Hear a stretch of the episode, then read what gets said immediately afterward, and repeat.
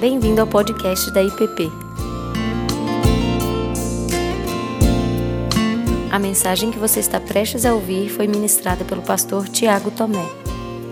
que os irmãos orem também saibam, essa semana eu, a Cláudia e a Laura e o Ângelo, nós vamos para São José dos Campos. É, nós não iríamos, já sabíamos desde o começo do ano que o pastor Ricardo estava fora, estaria fora esse mês de julho, É, mas com a chegada do Ângelo, esse é o tempo em que nós temos que a Laura tem férias e a gente tem um tempo para poder apresentar o Ângelo para a família e vice-versa. Né, E eu sei que muitos de vocês têm orado por nós, têm nos acompanhado, e eu peço para que continuem. Né? É, assim, é bastante gente, e, e a gente tem orado para que ele, ele se perceba parte da família, né, desse nosso pessoal que está lá em São José dos Campos e ah, no litoral, a nossa família espalhada lá por, por aquele lado de São Paulo. Ah, os nossos presbíteros é, estão todos à disposição. Tá? Então eu gostaria de comunicar isso à igreja também. É, nem eu nem o pastor Ricardo estamos aqui, mas os presbíteros estão à disposição, precisando, ligue, con- faça contato com a secretaria e elas farão contato com um dos nossos presbíteros, tá bem?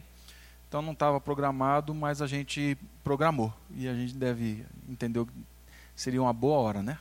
De apresentar o Ângelo para a família.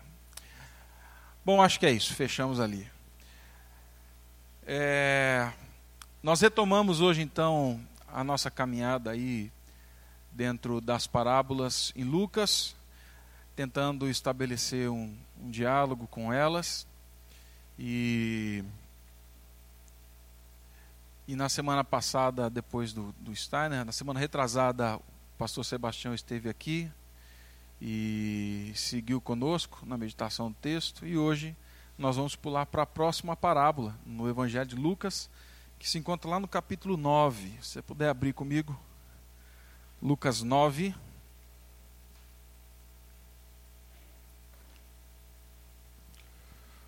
Lucas 9, 57 a 62.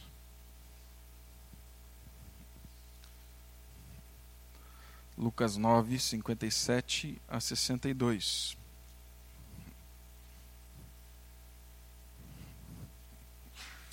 Diz assim: Indo eles caminho afora, alguém lhe disse: Seguir-te-ei para onde quer que fores. Mas Jesus lhe respondeu: As raposas têm seus covis, e as aves do céu ninhos, ninhos, mas o filho do homem não tem onde reclinar a cabeça. A outro disse Jesus: Segue-me. Ele, porém, respondeu: Permita-me primeiro sepultar meu pai. Mas Jesus insistiu: Deixa os mortos ah, o sepultar os seus próprios mortos. Tu, porém, vai e prega o reino de Deus. Outro lhe disse: Segui-te-ei, Senhor, mas deixa-me primeiro despedir-me dos de casa. Mas Jesus lhe replicou: Ninguém que, tendo posto a mão no arado, olha para trás é apto para o reino de Deus. Que o Senhor nos conduza nesse tempo de, de conversa. Meus irmãos, eu ando meio cinematográfico, sabe? É, no primeira, nosso primeiro encontro, nós olhamos ali para um Matrix, e aí fizemos a comparação com tudo que estava acontecendo. Mas hoje eu queria iniciar com uma cena específica desse filme. Quantos assistiram? Só para eu saber se eu não vou atrapalhar a expectativa de alguém de assistir o filme, né? Se você não assistiu, bebe água, volta. Mas e lembrando, é, Estrelas Além do Tempo conta a história dessas três mulheres, três mulheres negras que é, estavam na NASA na- no tempo da Guerra Fria e três mulheres de uma competência assim extraordinária. E uma delas, ela assume certo protagonismo no filme. Né? Eles estavam lançando o primeiro homem para o espaço. E, aquela senhora do meio ali, a Catherine, ela faz algo que nenhum homem dentro de uma sala muito especial da NASA faz. Eles iriam mandar o primeiro homem para o espaço para fazer a sua primeira volta órbita em torno da Terra. É... E eles estavam com um problema grave. E o problema era qual é o ponto de reentrada desse camarada. Porque se nós errarmos o ponto de reentrada, o ponto de entrada na atmosfera, pode ser que ele, numa dessas camadas, a cápsula ela deu uma, uma quicada na, na atmosfera e ela fique circulando, até mesmo correndo o risco de ser catapultada para o espaço de uma vez só. Ou num erro, também na entrada, essa cápsula poderia explodir pegando fogo. E eles estavam assim, numa sinuca de bico, não tinha jeito. Como é que a gente resolve? Então essa mulher, ela faz os seus cálculos, ela entra para a história por conta disso, e ela acerta direitinho, não só de forma matemática, mas dando uma margem assim segura para que o John Glenn ele pudesse fazer a sua entrada novamente na atmosfera sem o risco de ser é, se tornar churrasco e nem mesmo de ser esquecido porque foi embora para o espaço e não voltou nunca mais. Por que começar com essa história toda, né? Eu creio que dentro dessa, desse texto que nós lemos, Jesus está fazendo exatamente o que a Catherine fez. Jesus ele estabelece uma margem e essa margem ela tem que ser respeitada, ela tem que ser obedecida, ela tem que ser observada para que os discípulos de Jesus pudessem realmente entrar na atmosfera do reino de Deus.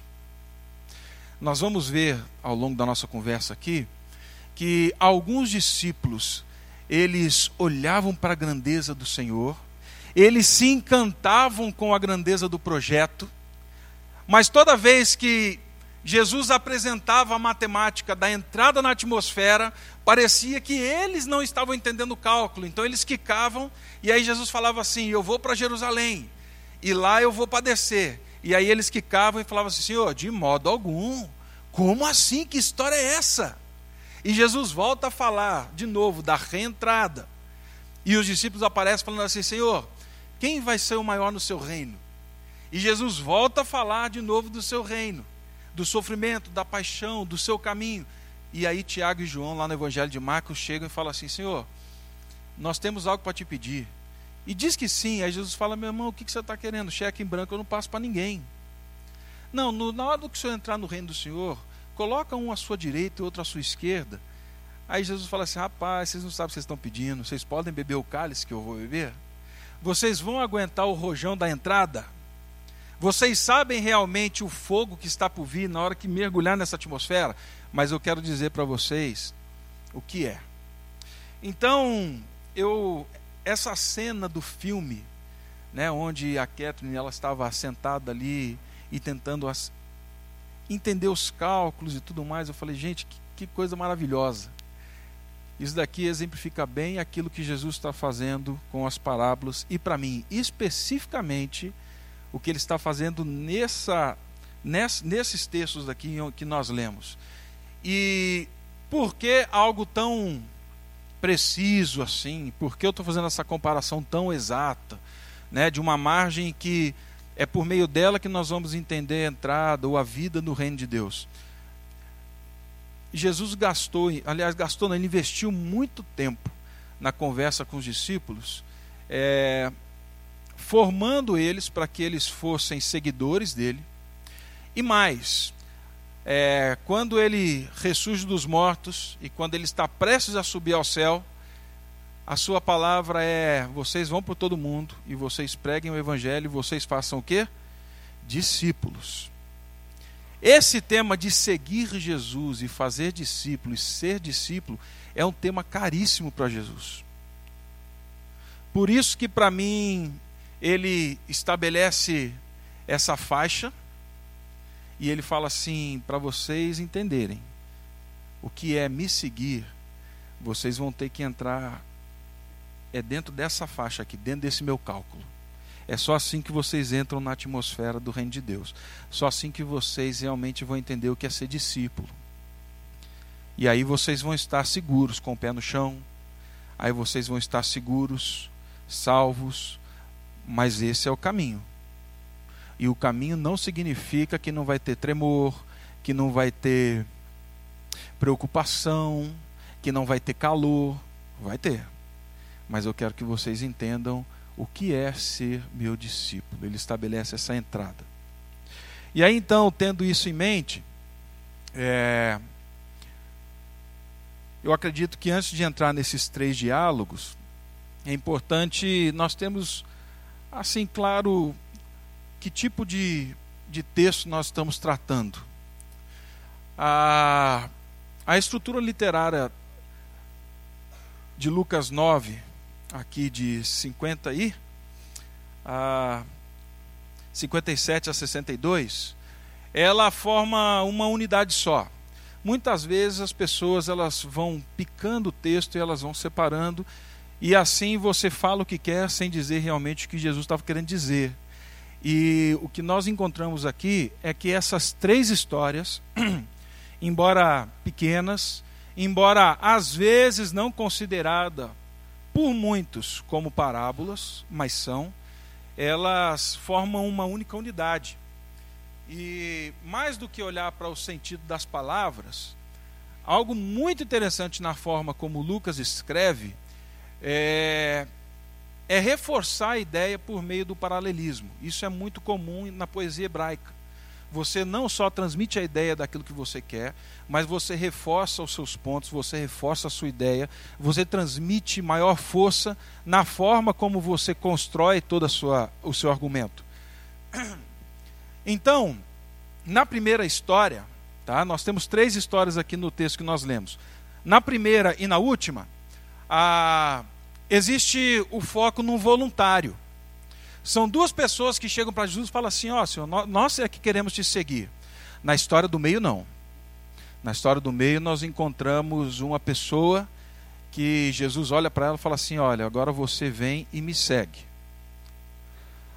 Ah, nas duas, na primeira e na terceira história, terceiro diálogo, Jesus responde com parábolas e as imagens vêm do mundo externo. Ela vem da natureza e ela vem do mundo agrícola, tá? Na história do meio, há uma ordem direta. E a imagem é do costume da cidade, ou da sociedade, ou do clã, da onde a pessoa vive.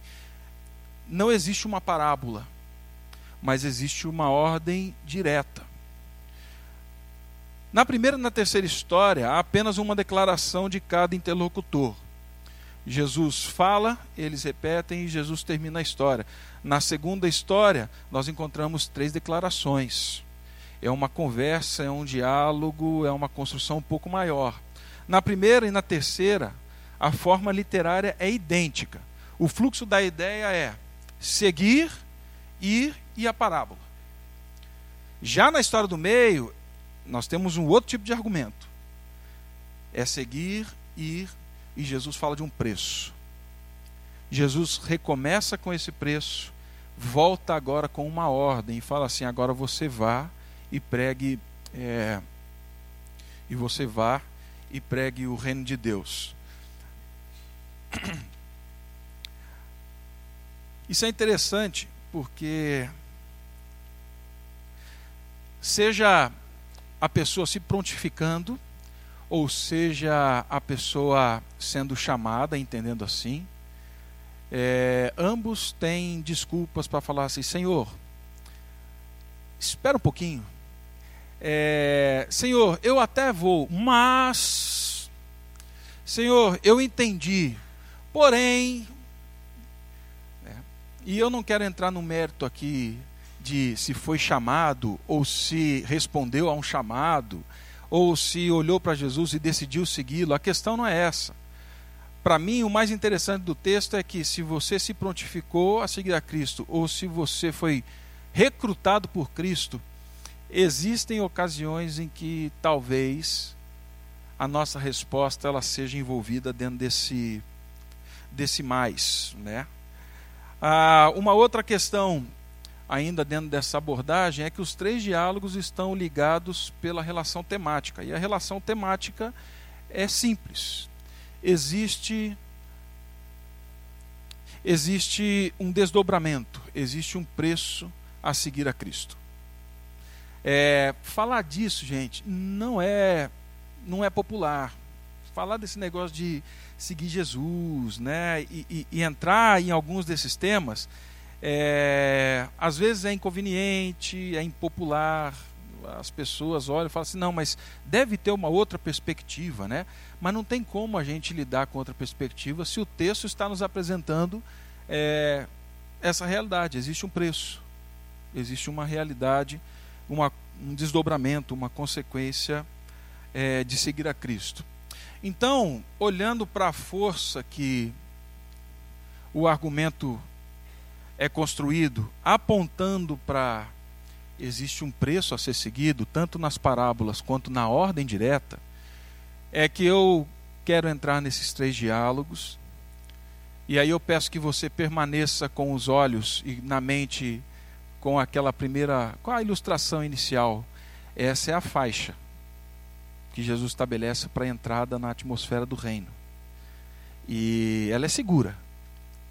E que você acompanhe esses três diálogos dessa forma, entendendo que a ênfase de Jesus está realmente numa consequência, num preço de segui-lo.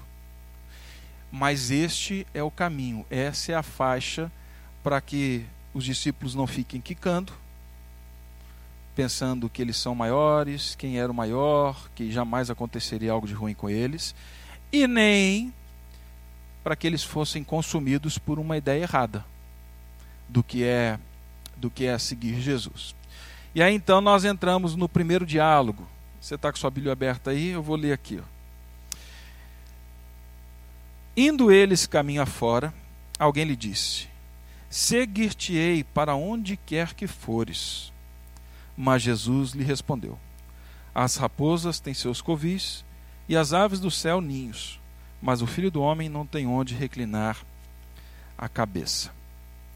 Essa expressão que Lucas usa, é, indo eles caminho afora, ela é muito encontrada não só no Evangelho de Lucas, mas em, em Atos. É, é, é, é uma, é uma forma de Lucas dizer não só do caminho de Cristo até a cruz, mas é o caminho de Cristo recrutando os seus discípulos, é o caminho, segundo Atos 2, lá no verso 28, que é o caminho que leva à vida, lá em Atos 9, falando também que é é o caminho da obediência, é o caminho que leva à verdade, que leva à salvação. Então Lucas ele está transmitindo logo de cara uma ideia maior do que simplesmente alguém que está andando está indo para algum lugar só. Quando o leitor ouve isso, quando o leitor entende toda a construção literária, ele fala assim: opa, tem algo aqui, mais do que simplesmente caminhar. E aí então, um, um jovem, uma pessoa, ela chega em Jesus e fala assim: Senhor, eu vou te seguir para onde quer que fores. E Jesus olha bem para aquele camarada enquanto estava caminhando e fala assim: Rapaz, você tem ideia do que você está falando? E aí ele usa de duas, duas metáforas dentro dessa parábola. E elas não têm grandes enigmas culturais, mas elas têm dois níveis de compreensão. O primeiro é muito simples, tá? É realmente o contexto do que Jesus está falando, né? Ah, o candidato é atraído para se juntar à comunidade dos discípulos de Jesus. A forma como ele entende isso parece que está distorcida, porque Jesus tenta abrir e faz uma declaração para que os seus olhos sejam abertos. Ah, e ele parece não compreender, ou não entender, ou desconhecer as implicações reais de seguir Jesus. Como eu disse, isso não é novo. Se você olhar no capítulo 9 de Lucas, você vai encontrar várias declarações já apontando para essa realidade. Jesus com os discípulos, Jesus falando do custo que seria ir para Jerusalém e os discípulos falando: Senhor, de modo algum. O Pedro chega a repreender e fala assim: O senhor está doido? Tenha piedade de ti mesmo. Parece que eles não estavam entendendo. E aí, isso era um choque, vocês sabem disso, porque seguir um judeu ah, que se dizia o Messias, mas que estava falando que ia morrer, era no mínimo uma loucura. E, e Jesus começa então assim chocar aquele rapaz. E ao dizer então que as raposas têm os seus covis e as aves dos céus têm seus ninhos, Jesus não estava se referindo a uma ao fato de que ele não tinha um local para dormir, porque Jesus dormiu, dormiu na casa do Pedro, Jesus foi acolhido em um e outro lugar, mas Jesus estava falando da sua identidade como Messias. Por isso que ele fala do filho do homem. O filho do homem, ele veio e o filho do homem, ele abriu mão daquilo que ele podia, daquilo que ele tinha, de tudo que podia dar a ele conforto, luxo nessa terra, em favor dos seus discípulos. É o que Filipenses fala, que ele, sendo Deus, não considerou com usurpação o ser igual a Deus. Nesse sentido, ele fala, rapaz, os animais eles têm um local seguro. Os animais têm um local onde eles podem fugir, onde eles podem se abrigar, é, mas o filho do homem, aqueles que estão seguindo o filho do homem, parecem não ter é, esse local tão seguro assim. Esse é primeiro, o primeiro entendimento natural do texto. O segundo, para mim, e mais interessante, é, é que além desse nível óbvio, o simbolismo aqui ele retrata o cenário político. Existe um pesquisador é, e ele é um judeu e ele foi professor em Oxford e depois em Cambridge na década de 60. E ele falando que no Oriente Antigo, principalmente no primeiro século, era muito difícil você fazer qualquer crítica política é, ou qualquer crítica àquilo que ou ao reino que dominava de forma direta. Então as pessoas usavam de metáforas, as pessoas usavam de imagens para se referir a um, a outro ou até mesmo uma situação. Segundo esse pesquisador, o Manson, ele afirma que as aves dos céus, elas se referiam às nações gentílicas. Necessariamente, é, não era uma nação só, mas eram as nações que cercavam Israel e que viviam em torno de Israel e que viviam entre Israel. No simbolismo também, a, a raposa, ela era considerada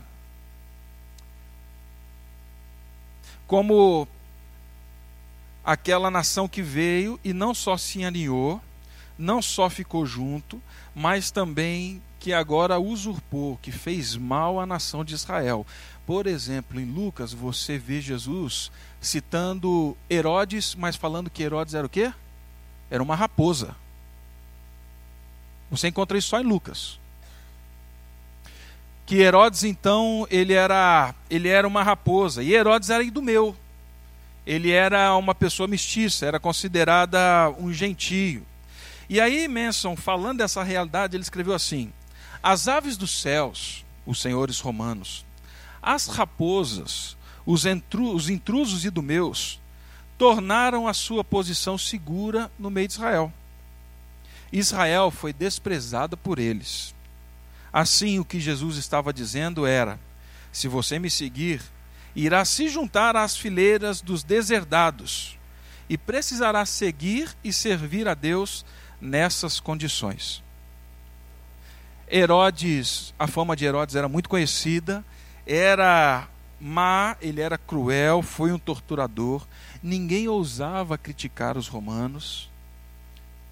E aí Jesus olha para aquele camarada e fala assim: Rapaz, se você está vindo para me seguir, esperando que você vai ter poder, influência, e que você vai ter status dentro da sociedade, que você vai deixar de ser oprimido para ser o opressor, é, você está enganado. O seu lugar é entre as aves e o seu lugar é entre a raposa. Mas aqui não é.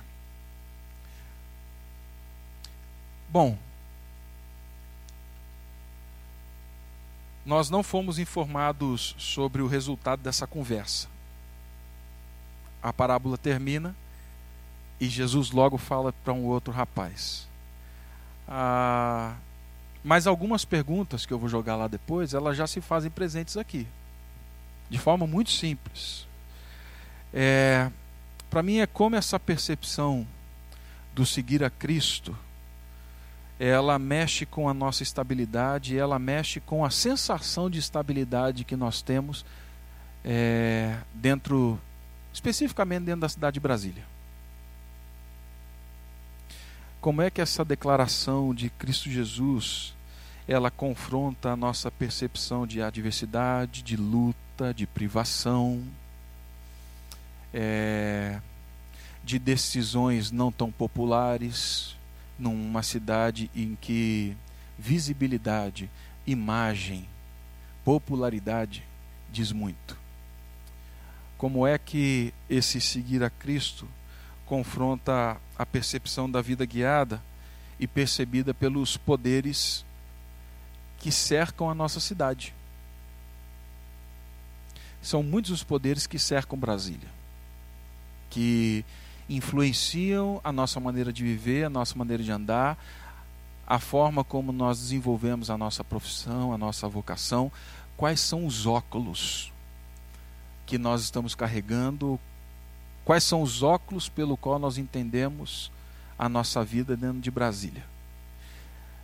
Para mim, Jesus está falando aqui, rapaz, você precisa trocar seus óculos. Se você quer esse status, isso é lá com eles. Aqui com o filho do homem, você vai ter outra coisa. Mas depois nós vamos voltar para essas perguntas.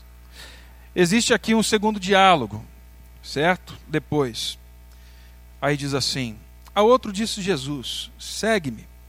Ele, porém, respondeu: Permita-me primeiro sepultar meu pai. Mas Jesus insistiu: Deixa os mortos o sepultar os seus próprios mortos. Tu, porém, vai e prega o reino de Deus. Neste diálogo não tem parábola, mas como disse, ela faz parte de uma unidade só. É... E essa afirmação assusta muita gente. Eu mesmo, adolescente, criança, eu olhava para um negócio desse e falava assim: rapaz, Jesus devia ser um camarada insensível mesmo. Como assim? Deixar o pai, a mãe, abandonar esse momento final da vida? Como assim deixa aí o, o morto enterrar o morto? Isso às vezes soa, soa estranho assim nos nossos ouvidos, né? É, de forma muito insensível, pedindo para deixar o pai no leito de morte e esquecer o pai. Aliás, isso é até contrário a tudo aquilo que nós temos de instrução bíblica sobre cuidado, atenção, sobre o acompanhamento, sobre o doar-se, enfim, isso é contrário. E aí então nós precisamos abrir os nossos olhos, porque Jesus não era essa pessoa. É. E um outro pesquisador também, e esse já com um nome bem mais judeu, né? O nome dele é Ibn al-Salib. Eu acho que é isso mesmo, mas está aqui. Ele diz que essa interpretação que muitas vezes o mundo ocidental dá, ela é totalmente estranha ao pensamento do Oriente Médio. Que na verdade, a, o que esse jovem estava dizendo para Jesus era o seguinte: Deixa primeiro eu servir meu pai enquanto ele está vivo. Deixa primeiro eu cuidar da provisão. Deixa eu primeiro administrar os bens que ele está deixando.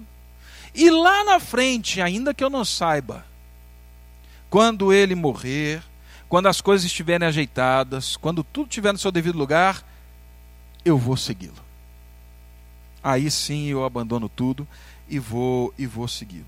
Esse mesmo comentarista, ele diz assim: o segundo discípulo está olhando para o futuro longínquo e adia a sua decisão de seguir Jesus para um tempo posterior à morte do seu pai. e ele diz assim: falar de alguém que acabou de morrer e não tem o direito de velar, assim, isso é totalmente contrário à cultura. Agora, o que ele estava dizendo era muito conhecido e dentro de uma frase muito popular. Você jamais abandona a casa do seu pai, ou você jamais sai da casa antes dele morrer. O pastor Davi, o pastor Ricardo já pregaram aqui na igreja algumas vezes sobre a passagem do filho pródigo. Quando o filho pródigo pede a herança, ele está adiantando a morte do pai, porque a herança só era distribuída depois da morte. Isso só nos mostra que essa frase, então, não é tão leviana como muitas vezes nós julgamos em que ela parece ser. Né? A frase aqui, enterrar meu pai, é uma expressão idiomática que se refere especificamente ao dever do filho, de cuidar, de acompanhar os negócios, a vida da família, principalmente do pai e da mãe, e depois, quando eles morressem, ele poderia seguir com os seus planos. Existe uma expectativa cultural comunitária. A questão aqui não é abandonar pai e mãe, mas Jesus está confrontando, aí sim, uma expectativa cultural comunitária. As exigências de uma comunidade ou as exigências culturais, elas validariam ou não esse camarada a seguir a Cristo. E o pior, diante dela, é que esse rapaz chamado, ele se embasa, ele constrói seu argumento e ele justifica o seu, a sua resposta. Fala assim: oh, espera um pouco, eu não vou. É justo esperar? É. Lógico que é. É justo ficar? É lógico que é. Existe algum problema? Não. O problema é quando nós pegamos de uma expectativa ou de algo cultural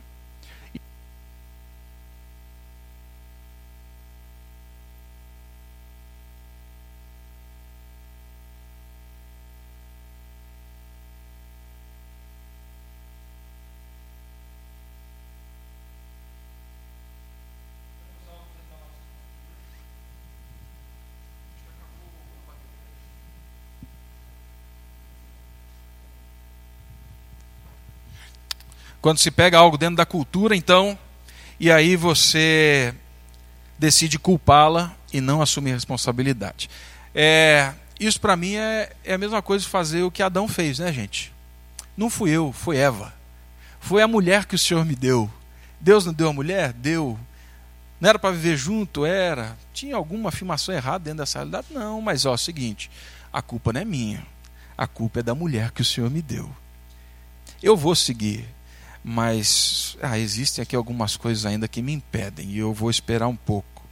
Ele não está disposto a romper com o padrão social para seguir a Cristo. E aí outras perguntas elas surgem. Quais são os padrões, as imposições ou até mesmo as sugestões sociais, comunitárias, culturais que comumente nós usamos como desculpa para não responder a uma palavra ou uma ordem de Cristo. Jesus volta para ele e fala assim: Rapaz, vamos fazer assim, deixa os mortos sepultar os mortos. Eu não estou pedindo para você não respeitar o seu pai nem cuidar dele. Mas pode deixar que outras pessoas vão fazer isso. Agora eu estou te dando uma missão. E a minha missão para você é que você vá e pregue o reino, que você fale dessa entrada, dessa atmosfera desse local seguro para a vida. Veja bem, Jesus não está pedindo para que ele desrespeite, mas Jesus está discernindo o coração quando ele usa de algo cultural para justificar a sua indisposição de seguir a Cristo. O terceiro e último diálogo, ele diz assim: Outro lhe disse: Segue-te-ei, Senhor, mas deixa-me primeiro despedir-me dos de casa. Mas Jesus lhe replicou: Ninguém que tendo posto a mão no arado olha para trás é apto para o reino de Deus. Esse rapaz, como o primeiro, ele se oferece de forma impetuosa aqui para seguir a Cristo, para ser discípulo, mas como todos os outros, ele tem uma condição prévia. Ele tem um porém, ele tem um mas. E, de novo, o que Jesus está falando aqui, o que Jesus está pedindo, não é algo tão leviano como muitas vezes nós cremos. Se você olhar Elias e Eliseu, quando ele é chamado a seguir o profeta, ele fala assim: primeiro deixa eu ir para minha casa, deixa eu me despedir do meu pai e da minha mãe. E aí diz o texto que ele fez um cozido, fizeram uma grande festa. E ele foi embora. O que está envolvido nesse negócio de deixe-me primeiro despedir do meu pai e da minha mãe, não era simplesmente falar assim, com licença, estou seguindo Jesus. Ou eu vim aqui comunicar vocês, vim dar um abraço afetuoso, querido, falando assim: olha, eu estou indo. Não. A questão era outra. A questão envolvida era pedir permissão ao pai e à mãe, como autoridade suprema na vida deles, para que ele pudesse seguir a Cristo. Despedir-me do meu pai e da minha mãe, segundo também esses dois, o Salib e o. São dois nomes iguais, gente. É difícil falar esse trem aqui. Eles são, eles são judeus e eles dizem a mesma coisa. Essa é uma expressão muito conhecida no Oriente Médio, idiomática. Tanto que a tradução a siríaca, se você for olhar, durante muitos anos, por quase 800 anos, a tradução desse texto era: Deixa-me primeiro expor o caso aos da minha casa. Deixa-me primeiro pedir permissão. A desculpa dele é apresentada propositadamente. Porque que pai vai deixar um rapaz seguir um jovem de 30 anos se dizendo Messias, filho do Zé, que é carpinteiro? Falando assim, não, eu agora sou discípulo dele. E tudo se agrava mais ainda. Por quê? Segundo o Talmud, e essa declaração está no Talmud, pai e filho, assim como mestre e discípulos, eles são uma só pessoa. Então, quando Jesus olha para esse rapaz e ele fala assim: Eu vou te seguir. E Jesus fala assim: Rapaz, você tem que entender que a partir da hora que você está comigo, nós somos um. E a maior autoridade sobre a sua história não são as relações que você tem necessariamente, mas são é a relação que você estabelece comigo agora. É a relação que nós criamos, é a relação que nós temos nesse vínculo de mestre e de aprendiz ou de discípulo. O problema é que ele reconhecia a autoridade da casa superior à de Cristo. E Jesus está fazendo o inverso. E aí Jesus então usa da parábola, que é muito conhecida, que até virou música, que a gente cantou muito nos anos o que 60, 70, 80, quem tem posto a mão no arado, não pode olhar para trás, né? Tal, esse negócio todo. O que será que Jesus estava querendo dizer com esse negócio? O arado hoje ele é uma máquina enorme, né? Vocês, vocês vêm, vocês andam aqui para o Goiás, saindo para São Paulo por Cristalina, tal. Você vê inúmeras máquinas arando a terra, né? Mas a máquina de arar antigamente era assim, ó. Tá? Ah, o arado ele era guiado com uma única mão. Aqui a pessoa ela ia medindo a altura do suco. Aqui, com uma única mão, ela guiava. Aqui, com uma única mão, ela tinha que parar para fazer desvios de pedra. E com a outra mão, ela guiava o animal que estava puxando o arado. Alguns dizem que nessa mão ainda, o arador ele mantinha uma vara para que ela fosse direcionando o animal enquanto ele puxava o arado. Era uma tarefa complicada, era uma tarefa difícil. E mais do que isso, o processo de plantar não era tão simples assim. Primeiro você tirava os restos da plantação antiga. Depois você vinha com arado e passava a primeira vez, para que os sucos, e esse suco era mais profundo, porque daí ali se juntava toda a água da chuva. Depois, a pessoa responsável por arar a terra, ela vinha abrir os sucos menores ao lado desses sucos maiores, para que essa água fosse drenada e pudesse ser absorvida por toda a terra onde ia ser plantado. Depois disso, esse rapaz, ele vinha abrindo o suco, vinha jogando a semente, e na medida em que ele abria o suco do lado, a terra daqui ia jogando a terra para o lado, lado esquerdo, aonde havia um buraco, onde havia o suco. E assim a terra ia sendo, as sementes iam sendo cobertas enquanto ele saía plantando. Se esse rapaz não está totalmente concentrado no trabalho dele, o campo ia ficar parecendo o cabelo do Neymar na Copa, gente.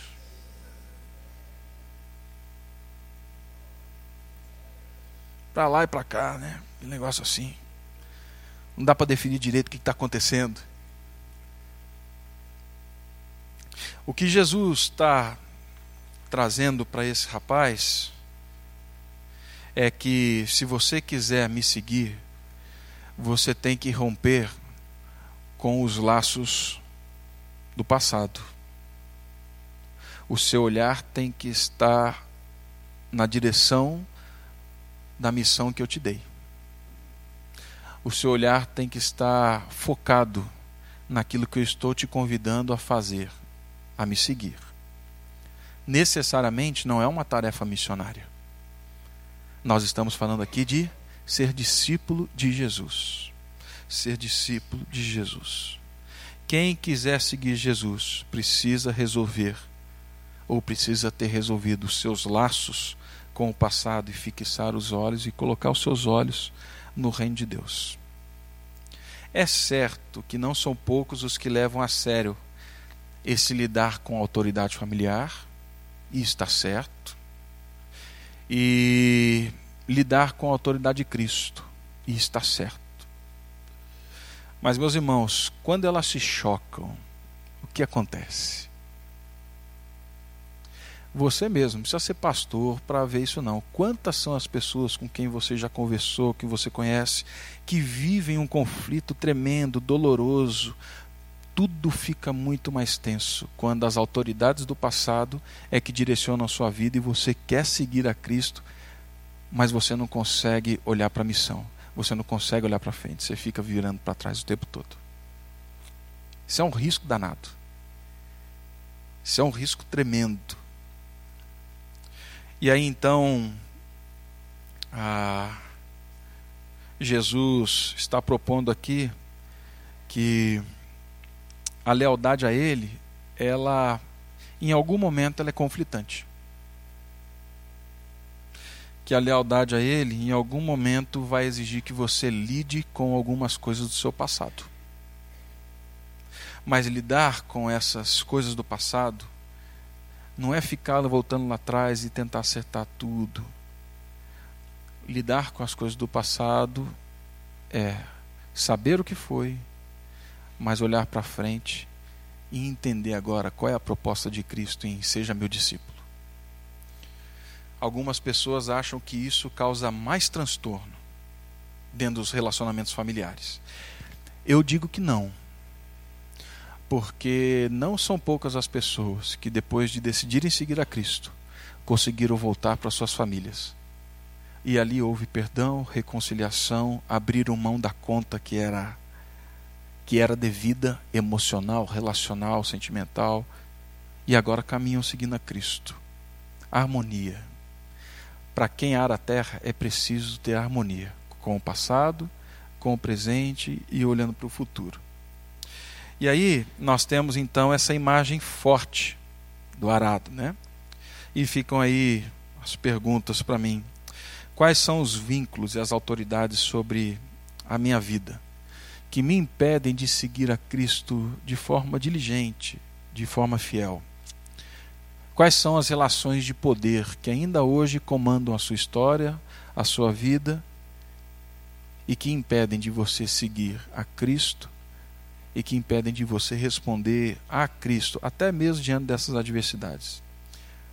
Quais dessas circunstâncias ou quais pessoas, vira e mexe, surgem na sua história, desordenando, tomando a rédea, se assumindo como Senhor, como poder soberano da sua vida? Quais são as autoridades que nós nos submetemos frente a Cristo? Bom, como combinado, a, a proposta é que, diante desse cenário, vocês se reúnam em trios, quartetos, família, enfim.